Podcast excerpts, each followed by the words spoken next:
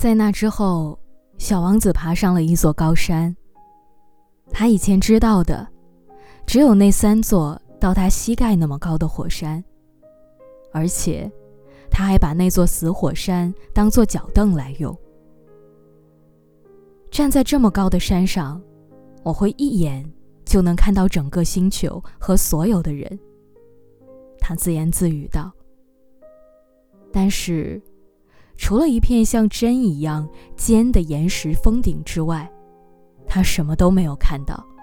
他彬彬有礼地说道：“早上好。”回音回答道：“早上好，早上好，早上好。”小王子问道：“你是谁？”回音又回答道：“你是谁？你是谁？你是谁？”我们做朋友吧，我很孤独。”小王子说。回音又把他刚刚说的话重复了一遍。小王子想，这是一个多么奇怪的星球啊！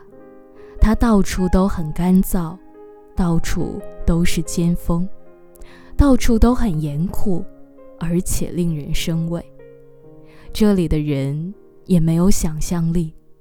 他们只会重复别人对他们说的话。